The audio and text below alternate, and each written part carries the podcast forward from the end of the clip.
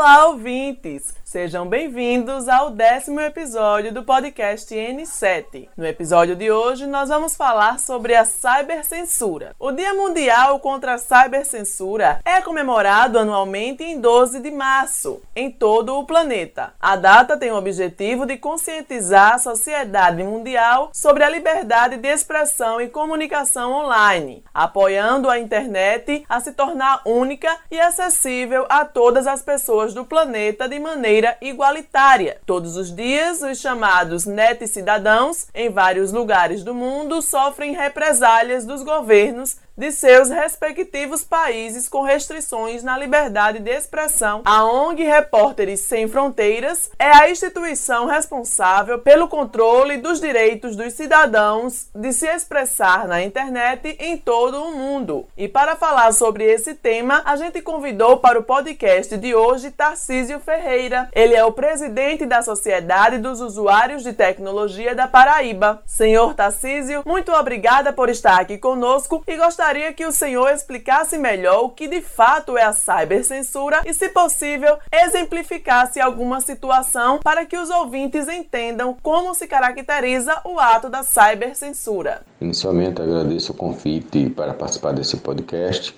e respondendo à pergunta de Helena, a cibercensura é o ato de repreender e restringir a liberdade de expressão e comunicação no mundo digital o tão chamado mundo digital vive e existe dentro de uma rede de informações que envolvem diversas entidades e pessoas. Nos dias de hoje é uma das ferramentas mais importantes para o desenvolvimento social e principalmente democrático. O Dia Mundial da Censura vem nos alertar da importância de zelar a nossa garantia constitucional e defender a manifestação do pensamento e a livre expressão da atividade intelectual, artística, científica e de comunicação, especialmente em ambientes online, por alcançar um incontável número de pessoas e realmente promover a democracia. É, desta forma, é, temos que ser livres para defender bandeiras, seja de qualquer cor, qualquer credo, qualquer opinião. Então, a censura se caracteriza por toda tentativa de restringir a circulação de opiniões, informações ou expressões artísticas no meio digital. A importância da liberdade de expressão alcança limites inimagináveis, tanto é que a Declaração Universal dos Direitos Humanos contempla o direito em seu artigo 19, onde diz que todo ser humano tem o direito à liberdade de opinião e expressão, por quaisquer meios independentes de fronteiras. Seja bem-vindo, senhor Tarcísio, ao nosso encontro semanal e para falarmos de um tema tão atual o direito de expressarmos na internet, né? Pois bem, o Dia Mundial contra a Cybercensura foi comemorado pela primeira vez em 2009. Doze anos se passaram e muita coisa mudou, inclusive a forma de nos comunicarmos, principalmente nas redes sociais. Hoje vivemos na sociedade do cancelamento, né? Quando a opinião não bate com a nossa, uma opinião contrária, já é considerado um cancelado. E isso influencia diretamente nas opiniões políticas, religiosas e até mesmo daquele partido participante favorito do reality. Sendo assim, senhor Tarcísio, com o passar dos anos, o que esse dia tão necessário representa para nós? Oi, Wesley, prazer falar contigo. Essa data é um avanço para a nossa sociedade. O debate sobre a sábia censura, muito bem abordado nesse podcast, traz à tona uma reflexão sobre o que é certo ou errado fazer no mundo digital. É a fronteira que delimita a intolerância das matérias e comentários postados na internet? A cultura do cancelamento, principalmente na internet, como você mencionou, tem a ver com a intolerância a incapacidade de lidar com o diverso e de ser confrontado. A pessoa avalia, julga e critica diante de um contexto isolado e a partir daí cria-se uma imagem completa daquele episódio. Para evitar de bater de frente com as pessoas, valoriza a neutralidade. Como já falei e reforçando, o cancelar de um cliente pode te dar muito mais problemas do que muitas censuras governamentais. Alguns casos, é, posts ofensivos podem trazer vários constrangimentos pessoais, provocando a depressão, o isolamento social e, em muitos, em muitos casos extremos, levar ao suicídio. É, posts ofensivos podem ser denunciados para a própria plataforma, além de delegacias que cuidam de crimes digitais. Olá, Tarcísio, aqui é Ana Faeli, seja bem-vindo ao podcast do Portal N7. Recentemente, a ONG publicou em seu site uma lista atualizada com as principais empresas e agências governamentais responsáveis por censurar informações divulgadas online por cidadãos. Como Helena Gomes já mencionou, algumas instituições são apelidadas de predadores ou inimigos da internet. Elas têm a finalidade de espionar e perturbar jornalistas, impedindo que eles obtenham informações importantes. Em seu site,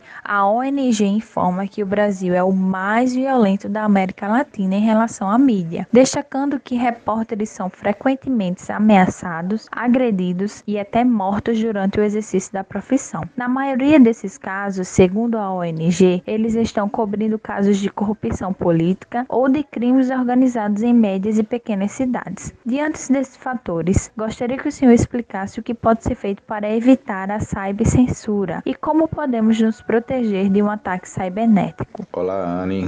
Bem, muito boas suas perguntas. Então vamos lá. Para evitar a cybercensura, eu entendo que deverá ser fortalecido o movimento de preservação da liberdade de expressão, é, buscando os meios necessários né, para denunciar as tentativas de abuso contra os profissionais da comunicação. No site da ONG Repórteres Sem Fronteiras, existem alguns guias, né, alguns manuais que orientam como proceder em países com forte repressão à liberdade de imprensa, como é o caso da Coreia do Norte, e até mesmo para países democráticos, que nos períodos eleitorais circulam grandes volumes de informações falsas, as famosas fake news, e reportagens direcionadas é, conforme o, perfil do leitor. É, como já mencionei anteriormente, os motivos principais para os altos índices de violência contra os jornalistas são a ausência de iniciativas governamentais de proteção aos profissionais das mídias. É, como você mesmo cita na sua pergunta é, e dá como exemplo, né, a maioria dos casos é, são desses profissionais é, de,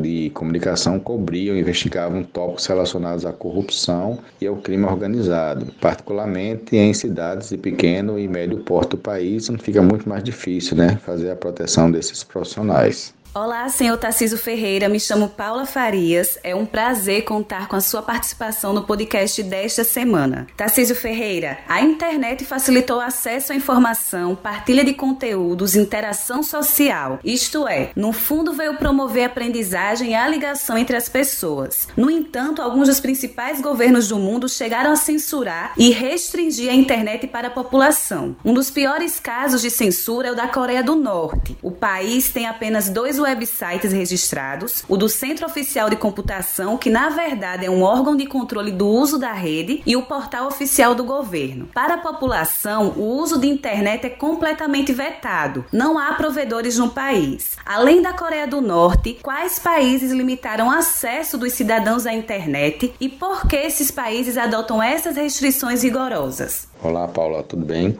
Como você citou, é, a Coreia do Norte figura como o país que mais censura a liberdade de expressão. Temos também exemplos como a China, Vietnã, Irã, Cuba, Arábia Saudita e Venezuela, só para citar alguns países que acompanham de perto a Coreia do Norte nesse ranking ruim que foi mapeado pela ONG Repórteres Sem Fronteiras. Esses países adotam esse tipo de comportamento por serem ditaduras ou regimes de sucessão familiar que possuem forte repressão governamental a ponto de direcionar né, os resultados das eleições quando chega até, até a eleição. A supressão da liberdade de imprensa é um dos mecanismos de controle estabelecidos pelas ditaduras imprensa livre independente não interessa aos regimes ditatoriais, que impõem o monitoramento dos conteúdos veiculados e a censura. Nestes países, a liberdade de navegação também é fictícia, através da limitação do acesso à internet, com pretexto de proteção à população de ideias subversivas ou impedir a violação da segurança nacional. Estima-se que 47% dos usuários da internet vivem em países nos quais pessoas já foram mortas ou atacadas por causa das suas atividades na internet. É, com a liberdade de pensamento, expressão, informação, crescemos intelectualmente e podemos evoluir é, sobre diversos aspectos e temas importantes do nosso cotidiano.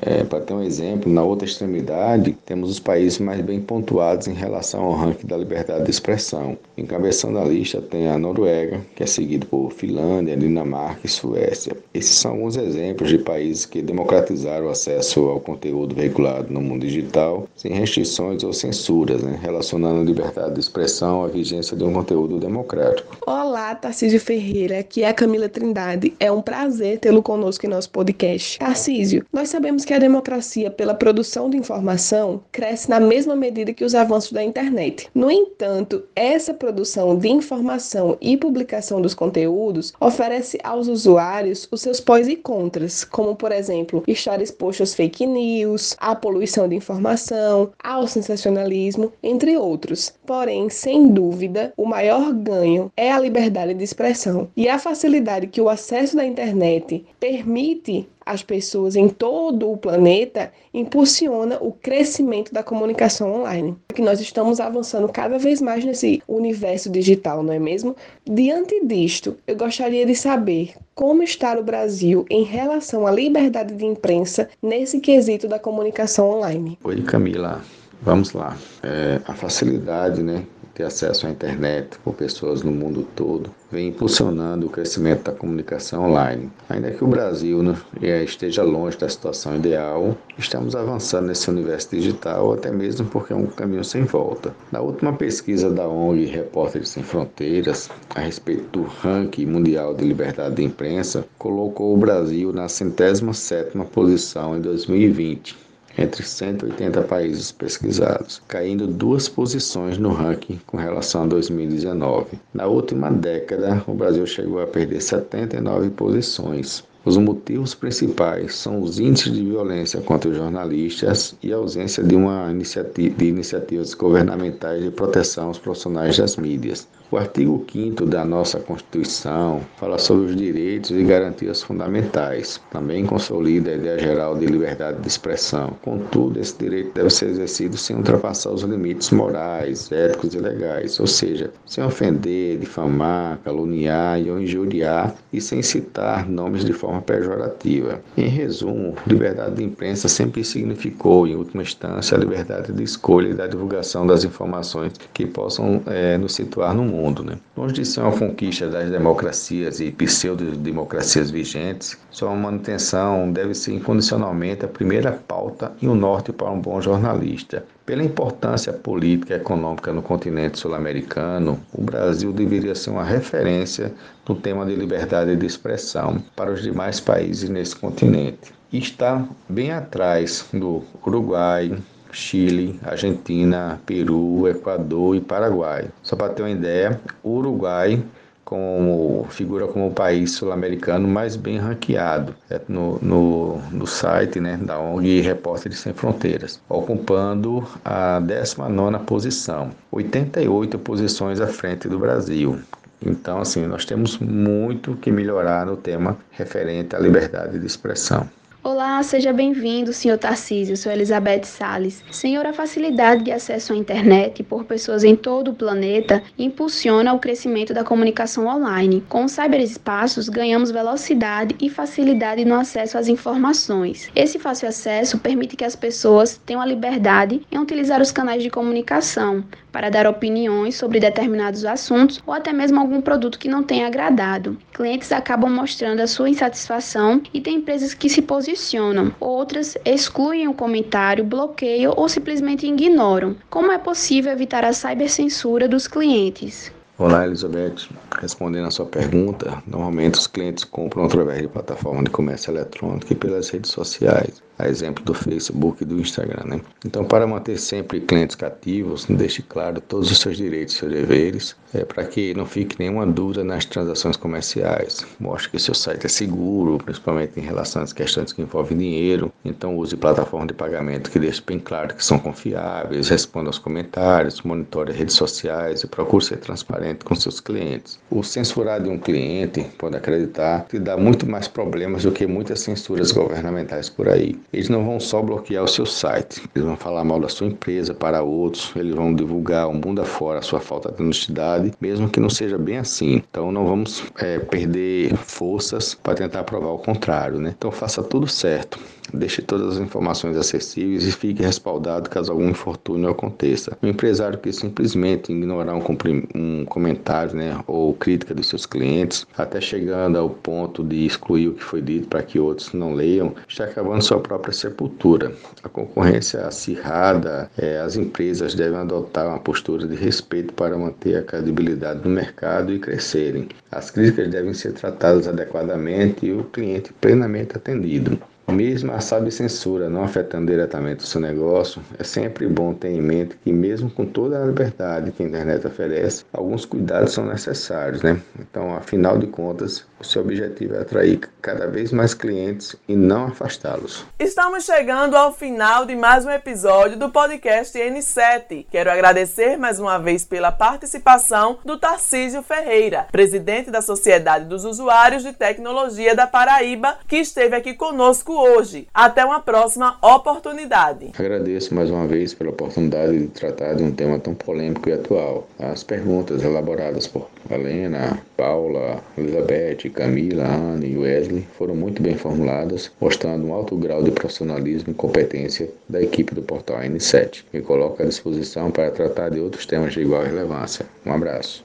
Caso queiram deixar alguma sugestão de pauta para o portal N7, é só nos enviar um e-mail através do redacãon7@gmail.com ou interagir conosco pelas nossas redes sociais. No Instagram somos o arroba redacãon7. No Facebook nos encontram através da página Portal N7. O nosso Twitter é o arroba N7 portal. E claro, através do nosso site, que é o www.portaln7 n7.com.br. Até o próximo domingo com mais um episódio do podcast N7. Tenham todos uma ótima semana.